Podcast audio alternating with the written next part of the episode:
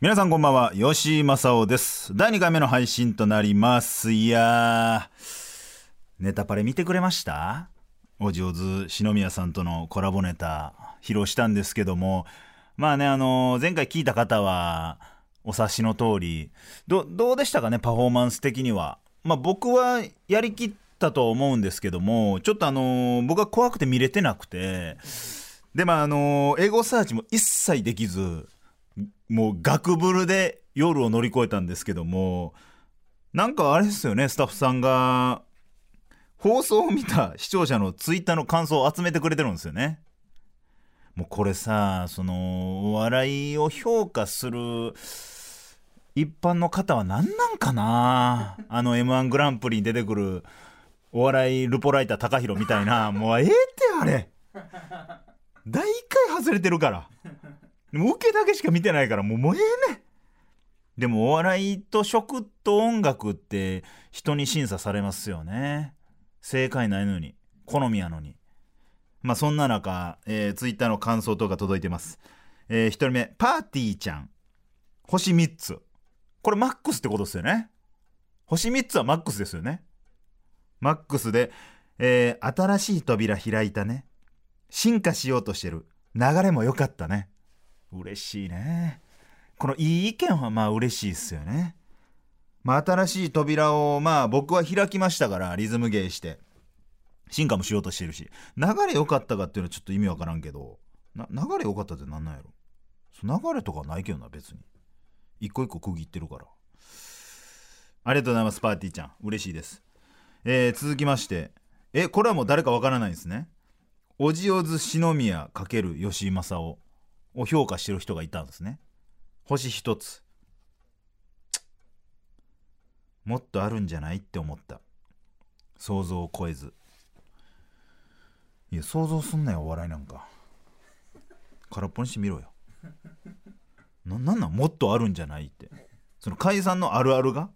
もっとある？いやその俺らは解散したから解散したからこういうあるあるがありましたよっていうのがまあそうか。伝わらんかったか。まあまあ全然全然大丈夫です。その今こういう風に怒ってるけど全然ポーズで怒ってるんで。別に。一応エンターテインメントで怒ってるんで。いやいや辛辣な意見をねいっぱいもらった方があのーやりやすいんで。えーどしどし、えー辛辣なコメントそしてお褒めのコメントもいただけたらなと思います。さあそれでは参りましょう。吉井正夫の今何してる？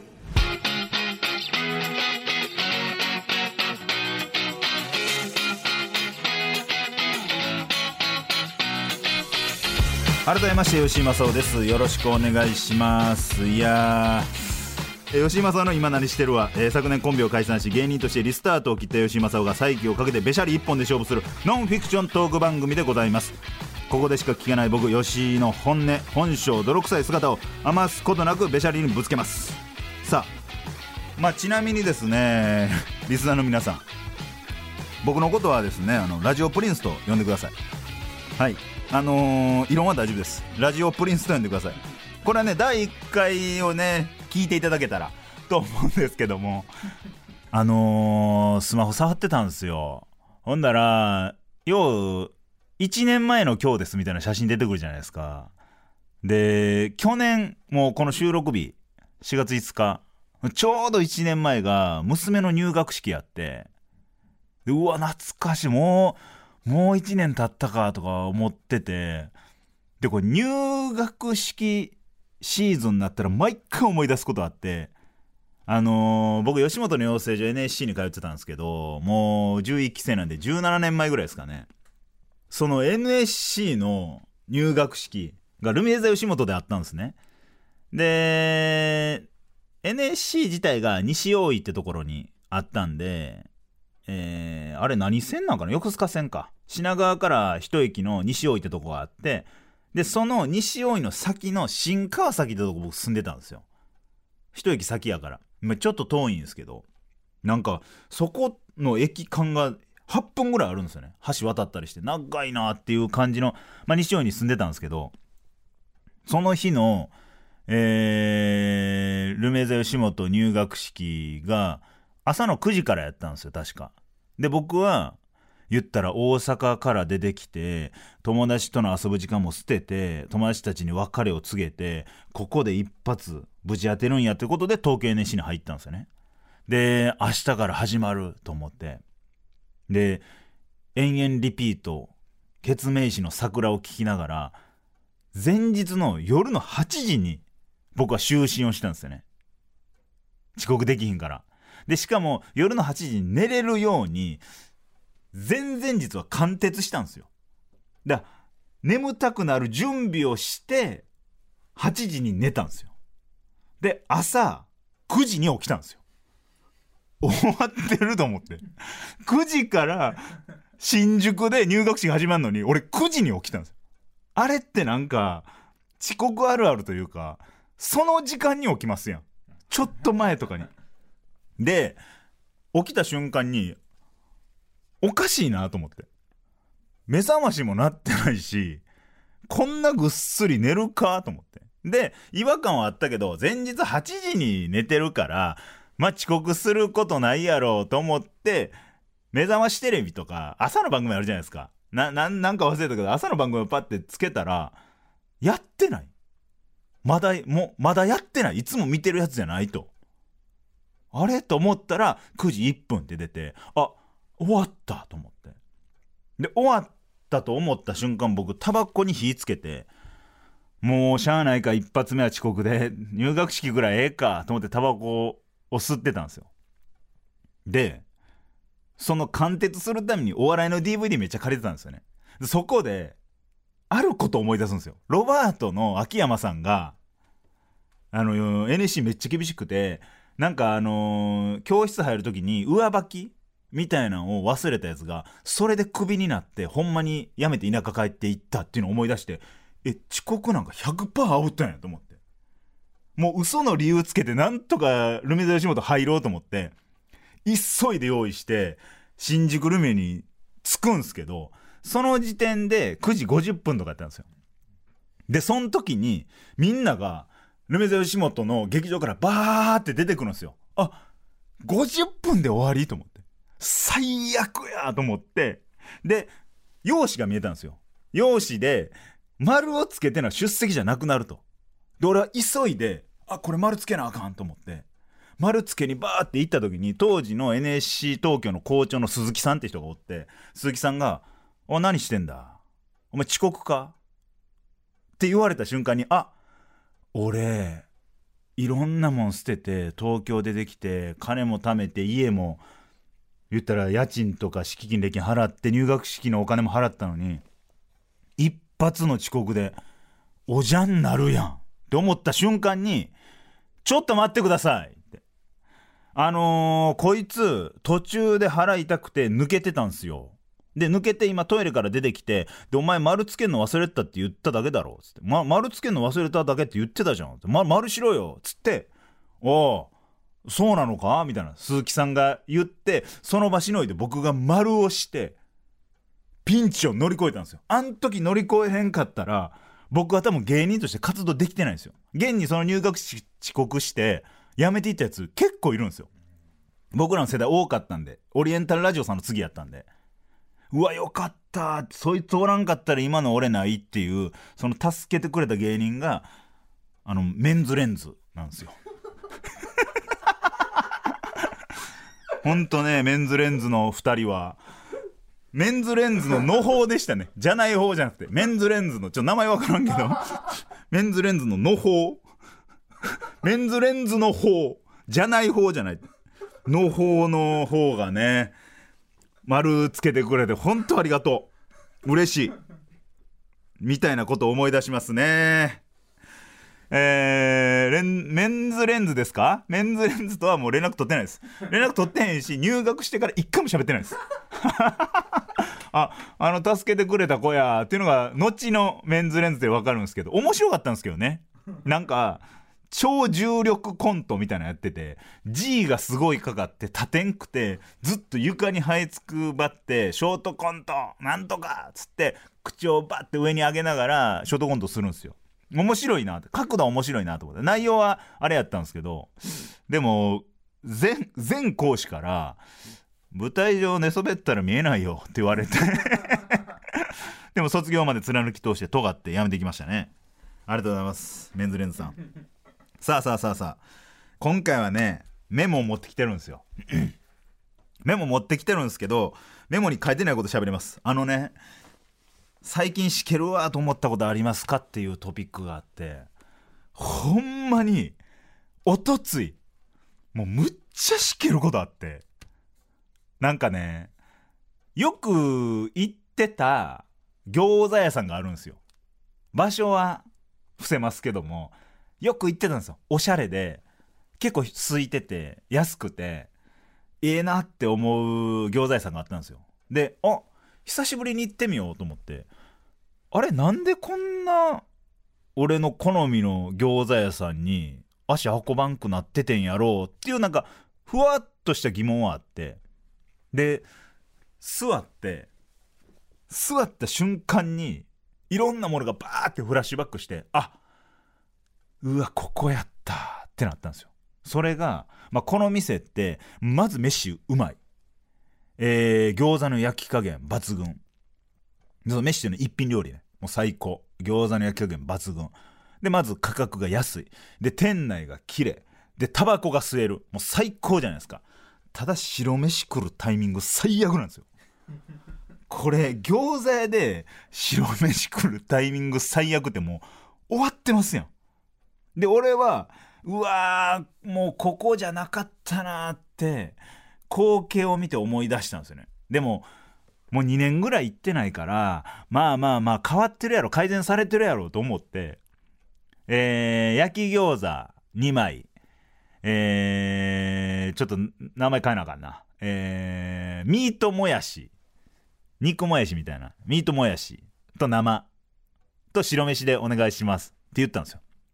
んだらそこの店ってまず丼ぐらいの薄い味のスープ出されるんですよ。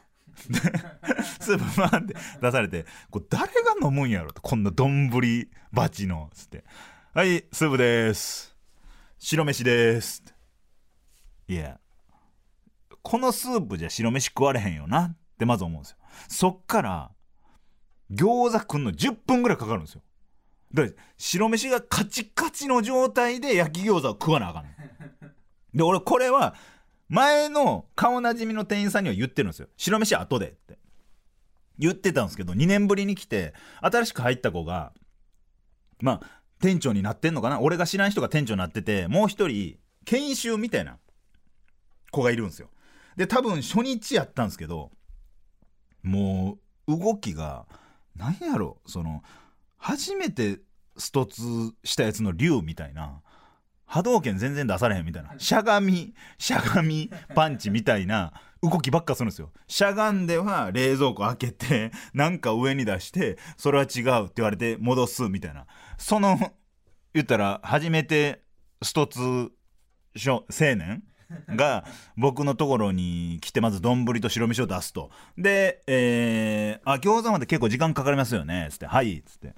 あじゃあ白飯後で大丈夫です。あこれ戻すんだるかったらもういいんですけど。あじゃあ白飯後で持ってきます。つって10分ぐらいして焼き餃子持ってきてでなんかもやしみたいなの持ってきて白飯食わへんなと思ってめっちゃ忙しそうにしてて餃子1枚食い終わったぐらいに「あごめんなさい白飯あのいいいですか？さっきの」つって「あはい」っつってで白飯を持ってきたんですけど2個持ってきたんですよ。なんで2個と2個通ってんのやろうと思ってまず。あこれ1個で大丈夫です。あでもこれついじゃったんでこれ無理です。でその言うてることむちゃくちゃやんと思って。でももう大人やしそんなん言われへんからあじゃあ2つ食いますわっつって1枚で2つバーって食ってあ腹パンパンでじゃあ会計行きますっつって会計行ったら、まあ、隣の伝票高いもう4000何百円みたいなの出てきてそんなこんなはこんな食べてないです」っつって多分隣の人だと思います「ああすいません」っつって間違えましたっつってバーってやって出てうわもうここのもう餃子やもうきついなーってやっぱ思ってでそれツイッターやってるんですよ。そこ。そこのツイッターで見たら俺のこと書いてて。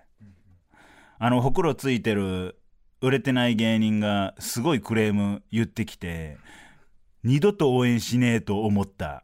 なんかラジオやるんだって。キモって書いてて。しけるわこいつ。二度といかへん。何ですかこれ？な何ですかこの音？この音は何ですか？えー、あ今回番組開始をお祝いするため吉井正夫と関係性の深いとある人物から番組開始記念のお祝いメッセージをいただきました、えーそのため先ほどの音が鳴るたびにお祝いメッセージの音声が差し込まれます。あこれは嬉しいですね。番組開始記念のお祝いメッセージ。ありがとうございます。ええ早速聞かせてもらっていいですか？えー、吉井あえー、吉井正夫の今何してる、えーはい。ラジオが始まったということで、はい。おめでとありがとうございます。う、え1ヶ月に10回くらい遊んでる芥川賞を取った先輩ですまた吉さんいや。や吉井とはねもう付き合いはもう17年目ぐらいになるのかなあーそう養ですね成所の時から可愛がってるからなんかそんな吉井がラジオやりたいやりたい言うててラジオ決まって本当自分のことのように嬉しいですよく相談してますもんね。まあちょっとそんな吉井に一個お願いがあんねんけど、ほうほう吉井さあのよくあの話するやんか。何ですか？なんか俺と一緒にさあの歌舞伎町こう2人で歩いてたやんか、で歩いてて俺結構目悪いやんか。うんうん。で目悪い中こう歩いてて俺は500円玉やと思ってんな落ちてんのが。であ500円玉やって思って拾ったら単やったっていうことあるやんか。あれよしゴリゴリいじってくるやんか。でまあ飲んでる席やったらいいねんけどすごい人前で言うやんか。あれやめてって言うてるやん。あれほんまにやめてくれへん？俺もう4回言うてるから自分でこうこういう場で喋ってんのもおかしいなとは思うけどやめてほしいなって思うねん。その他にもさあの歌舞伎町歩いてて、なんかお前の相談乗っててずーっとまっすぐ向いて歩いてたから下見てなくてさで吉井が急に「先輩ゲボあります」って言うてで俺サッカーやってたからさ踏みそうなった右足を避けてんけど避けた右足くじいて左足で踏んだやんか。それもめちゃくちゃいじってくるやん。あれも言わんといてって言ってるけど言うやんか。うん。もうこれを機にやめてほしい。まあまあこんな話はまあなしにしてよしほんまにラジオおめでとう。いやー又吉さんありがとうございます。嬉しいななんか又吉さん左足で下棒を踏んだ時にキャバクラにお勤めの綺麗な女の人に「又吉ゲボ踏んでんじゃん」って言われてましたよね。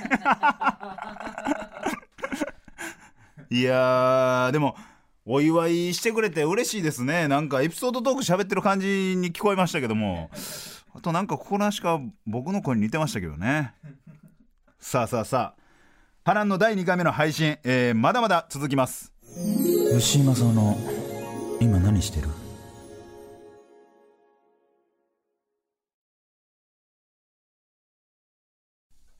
さあさあさあ、えー気を取り直してフリートークしていきましょう。あのー先日ですねあのー大の字さんが九州に、えー行かれると。えっと東京の活動を拠点をやめまして九州の方に拠点を移すということでルメザ吉本でさよならライブがあったんですね。でそこに例えばタカトシさんとか佐久間さんとか佐久間一行さんとかデラ出ててで僕と、えー篠宮さんのユニットコンビも呼ばれてであとはヤーレンズとか大の字さんにちょっと言ったら関わりのある人が呼ばれてるらしいんですけどまああとバンバンバンさんとか。なんかそこら辺は分かるんですけど僕と篠宮さんってそんなまあまあまあ僕はちょくちょくあるけど篠宮さんあったかなとか。でヤーレンズに関しては面識一回もないような状態で呼ばれて。大の字さん的には、まあ、特に大谷さんなんですけど大谷さんがほんまロバートさんとかにオファー出したかったけどなんか裏で何か言われんの嫌やから怖いっつってオファー出せんかったりとかなんかちょっと人間味が僕はあって好きなんですよね。特に大谷さんが。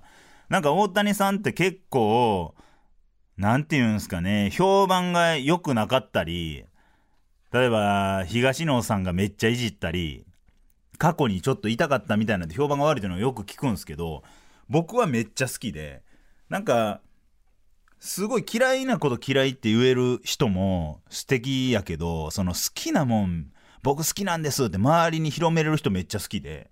で大谷さん特にそうで YouTube とかもそうですしラジオでもこのバンドこのアイドルこのミュージシャン好きなんですってバーってただ喋るだけ。でその喋りがめちゃくちゃ面白い。でそういう意味では僕は大谷さんめっちゃリスペクトしてて。でそれとは別に対極にいるのが大地さん。もう芸人がめっちゃ好き。もう芸人が好きな芸人といえば大地さんで出るぐらいの。でその大地さんと大谷さんのコンビっていうのがあって結構みんなが集まって。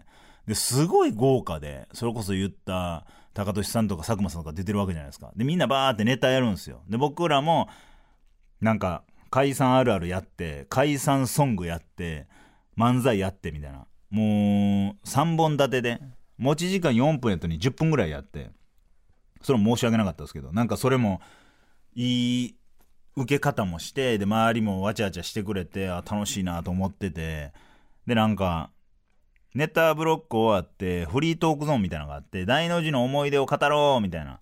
でヤーレンズとかは面識ないんですけどどうしたらいいんですか？みたいなわちゃわちゃわちゃしてる中高俊さんがね一番大外からめっちゃガヤ入れるんですよ。大谷さんあの時の3000円返してくださいよみたいな。で大内さんがボケたらすぐトシさんが突っ込むみたいな。えなんかひな壇にいる高俊さんもあんまり見いひんのに言ったらライブの大外から裏回しする高俊さん見れるってめちゃくちゃ貴重やなと思って。ほんで無駄なガヤ一切せえへんというか僕がなんかバーって喋るエピソード喋るってなったらビタって止まってあもうここでツッコミ欲しいってなったらトシさんが突っ込んできてでタカさんがかぶせる。ですぐ佐久間さんが出てくる。で佐久間さん出てきた後大内さんがわちゃわちゃする。それを大谷さんがいさめるみたいな。銀座7丁目劇場の平場が再現されてるやんと思って。めっちゃおもろいんですよ。俺らめっちゃおもろいんですけど客席で言ったら年的に僕より5歳6歳上ぐらいの当時から通ってたって思えるお客さんたちが拍手割れしながらめっちゃ泣いてんすよ。うわこの光景めっちゃええなと思って。火花やんと思って。で最後の最後でなんか大地さんが「ウォンビーロング」を歌うんですよ。カラオケで。配信ないから。ずっとエンドレスでバーって歌ってそれではさようならってってなってももう一回幕から開いて「ウォンビーロング」を歌うみたいなノリがバーってあってお客さんは笑いながら泣いてて芸人たちも突っ込んでるけどなんか熱くなってみんな涙目なんですよ。なななんやねんそれみたいな。高俊さんとかも。めっちゃええ光景やなと思って。で打ち上げ行きましょうっつって。もちろん高俊さんとかは来ずこうへんのかいみたいな。昔の悪口とか言うだけ言って帰ったわみたいな。で打ち上げ行ってで大の字さんが今後の人生のことバーって喋るんですけどなんかめっちゃ哀愁あってでもちろん僕がラジオするっていうのも分かっててで大谷さんは結構ラジオやってたじゃないですか。で大谷さんにラジオのこと聞きたいなってずっと思っててでも全然聞く暇ないぐらい昔のエピソードバーって喋るんですよね。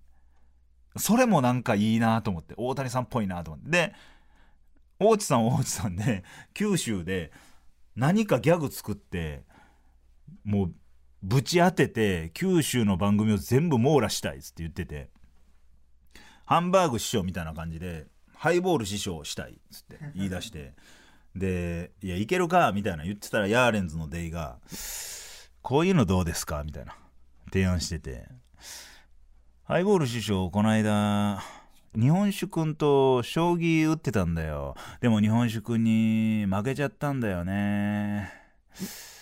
やっぱりハイボールも将棋も角が大事だよね。ってね。ハイボール!これどうですか?つって。マジでそれでいくわ。つって。いやいかん方がええけどなみたいな。あれ？また来ました、えー、吉井くん、はい。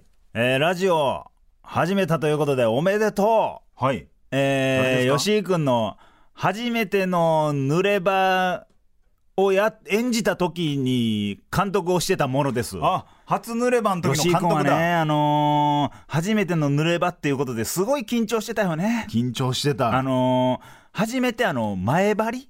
うん。前張りっていうのをつけんのに戸惑ってたもんね。股間を隠すやつねであのー吉井君にはねあのー前張り担当のうん。衣装さんいたよね、うんあのー21歳の、うん。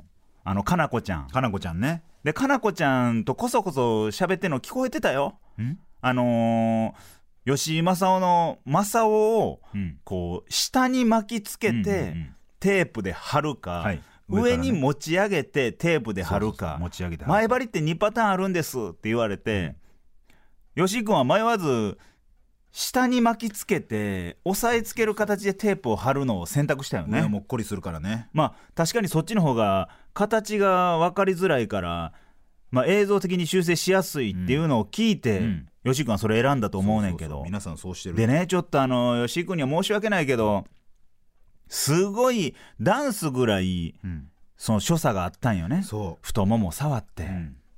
えー肩触って、うん。頭撫でて、キスして右肩撫でて胸の方に行くみたいな。38個ぐらいあったんよね。そでその動きをすごい吉井君は考えてて、緊張しまくっててなんか微笑ましいなって思っててで用意スタートってなって、うん。女優さんがねソファーの上で一人ですっぱだかで座ってんのよね、ううんうん。それを吉井君が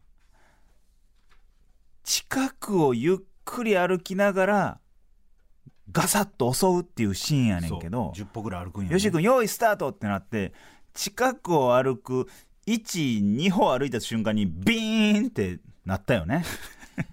前張りメリメリっつってビーンってなってたよね。で吉井君はビーンに気づかずビーンのまま普通に歩いてたよね。すっごいかっこいい顔して歩いてたよね。マジ恥ずかった。あの時に僕言ったもんカット立ってるって。初めてだよ。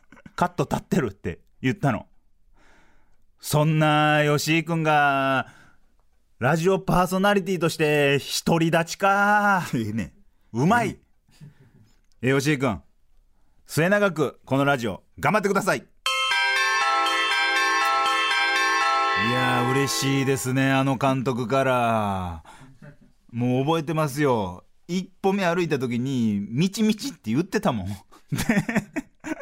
2歩目でバインってなったの覚えてますもん。いや監督ありがとうございます。吉井正夫の「今何してる?」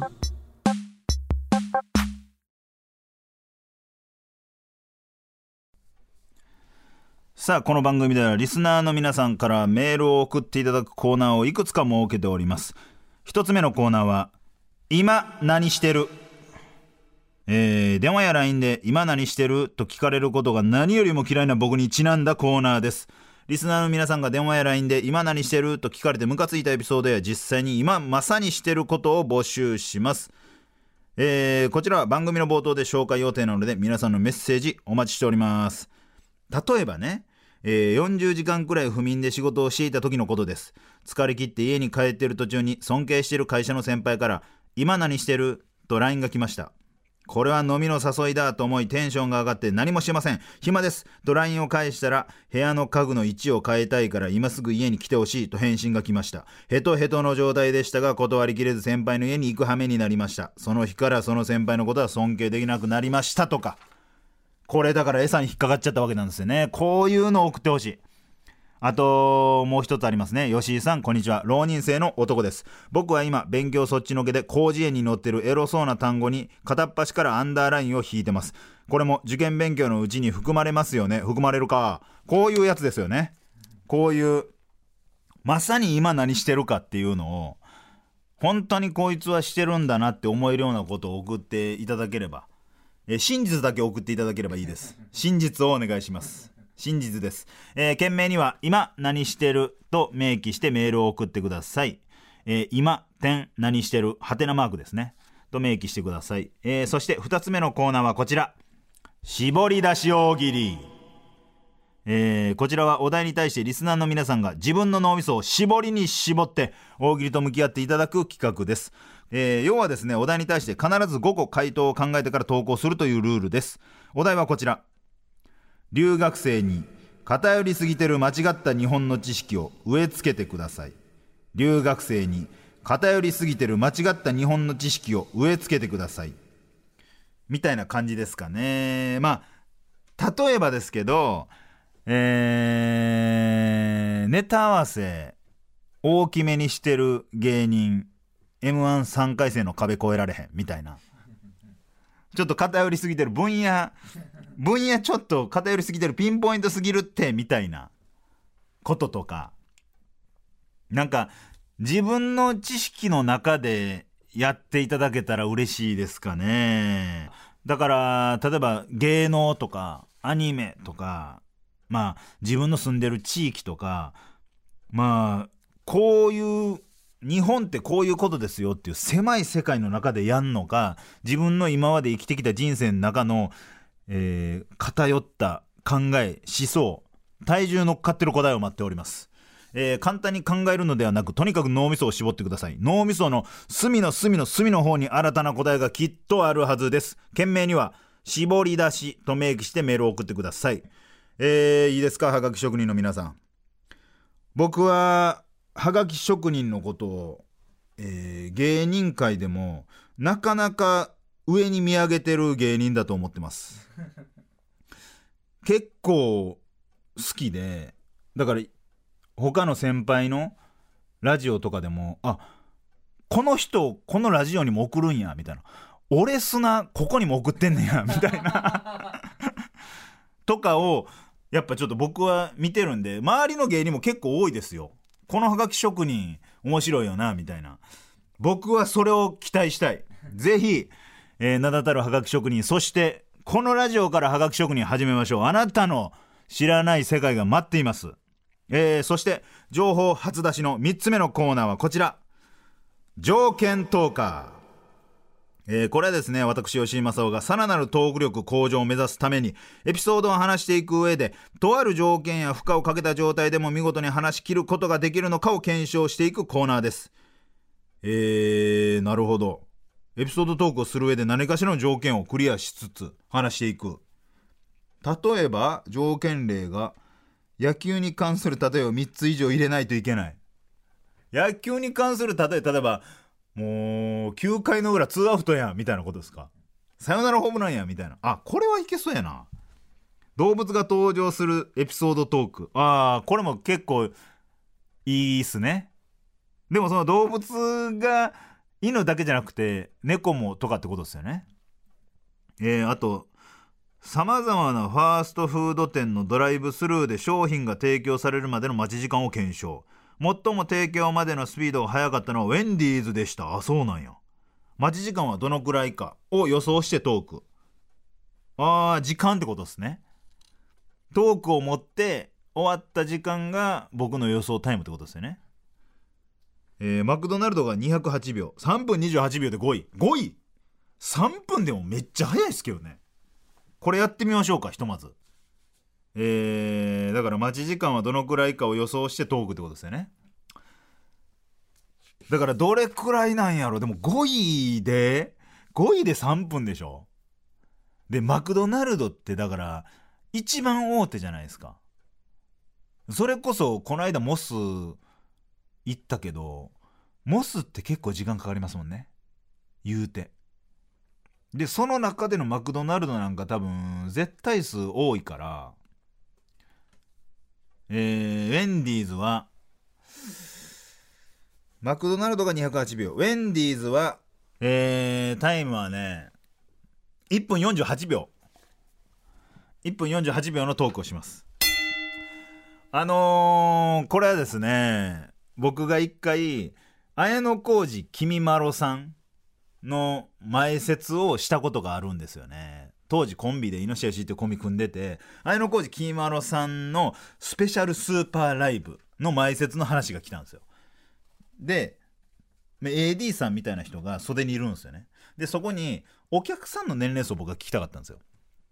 言うても高齢の方をお相手にしてトークをしてるっていうのを聞いてたんで、えー、お相手の方何歳ぐらいですか？そのお客さん今何歳ぐらいの層で始まってるんですか？このライブって聞いたら、えー、大体50後半から60前半の、えー、ご婦人方がいらっしゃいます。あ了解です。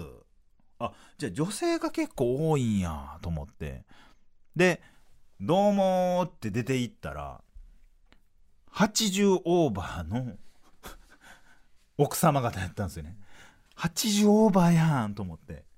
えとりあえず拍手いいとものパンパッパッパンっていうのをやろうと思って拍手はいはいはいはい。ってやってももう無視してずっと拍手されてるんですよ。ずっと。あでやめてくださいっつって。止めて。ちょっとやめてくださいっつって。でカンペでずっと馴染みの AD さんやったんですけどタケノコニョッキやって絶対盛り上がるから盛り上がるかと思って。で、タケノコ、タケノコニョッキ、キってやっても全員上がらず。全員上がらんし、なんか全員が手合わせてるから、なんかお仏壇の前みたいな感じに見えて、で、そっから声出し行きましょうっ、つって。僕らが、えー、笑ってっ、つったらいいと思うとか、徹子のっ、つったら部屋みたいな感じで、有名な番組言っていきましょう、みたいな。じゃあ一回行きますよ、つって僕が、徹子の何も言わない。笑ってっつったら一番前に座ってるおばあさんが、生きていこうっつってスローガン言われたんですよねはいうわ1分 56! 561分56か。まあでもまあ体内メーカーとしてはまあこっから修行のしがいありますよね。じゃあ僕の予想ウェンディーズでの、えー、ドライブスルー商品提供されるまでの待ち時間は1分56秒っていうことですね。正解お願いします。2分49秒です。え？もう予想からしてちゃうし全然なんかしけてるやん。これ。これだからダマで多分俺知ったりしない感じじゃないですか。ほんまに知らんかったからこういうことも起こるってことですよね。でもまあ何かにつけてエピソード喋りたいってことなので僕は。条件を明記していただいてトークを上達させたい。みたいな感じですね。さあというわけで条件投下というコーナーはどんな感じなのか分かったと思うのでこういった感じでトークする上での条件もリスナーの皆さんから募集します。件名には条件投下と明記してメールを送ってください。えー、べてのメールアドレスは imanani.tbs.co.jp imanani.tbs.co.jp です。えー、今何 .tbs.co.jp です。ツイッターはハッシュタグ、よしーの今何とつけてつぶやいてください。よしーと今は漢字です。それ以外はひらがなでお願いします。そして番組公式ツイッターもございます。ぜひフォローをお願いします。フォローしたらラジオプリンスの写真がたくさんご覧いただけます。えー、ちょっとね、プリンス、えー、ちょっと迷ってることもございまして、もう一個お願いがありまして、第1回の配信時に急遽決まりました番組の締め方も募集しております。こんなセリフで締めてほしい、こんな交換音を流してほしいと、リスナーの皆様からのアイデアを募集しております。誰かが考えた締め方をそのままずっと僕が採用する可能性もございますので、ラジオプリンス感がある、ない、どっちでもいいです。あってもいいし、なくてもいいですよね。自由に番組の締め方のアイデアを送ってください。えー、というわけでですね、ちょっとハッシュタグの方もね、盛り上げていただきたいですし、あと、ラジプリになるために、俺がラジプリになるために、ちょっとプリンス感を出していきたいんですよね。だから、俺だけでもプリンスって言うし、だから吉で、エゴサーチ癒すね。あのプリンスがなんとかしてたとかプリンスが今日もこういうことしてたみたいな感じでつぶやいていただけたらなと思います、えー、というわけで今日も喋ってまいりましたけども結構もう時間は経っちゃってますよね。あのー番組の最後にちょっと反省点ですけども大の字さんのあの話するんやったら他のエピソード掘り込んどきゃよかったっすわ。ちょっと普通の話しちゃったなやっぱ。エピソードエピソードしてるからちょっと自分の思想をぶつけたいなというかこんなことあったんやなっていうのをだらだら喋っちゃいましたけどもちょっとどうやったんかなってちょっと自分で聞き返すのも怖いですね。大丈夫でしたかね？大丈夫でしたでしょう。えー、というわけで今日もプリンスはパーフェクトパフォーマンスで民のビッグスマイルをいただけたようなのでプリンスはもう寝るぞ。さらばだ。これでいこうかなと思ってます。以上吉井正夫でした。ありがとうございました。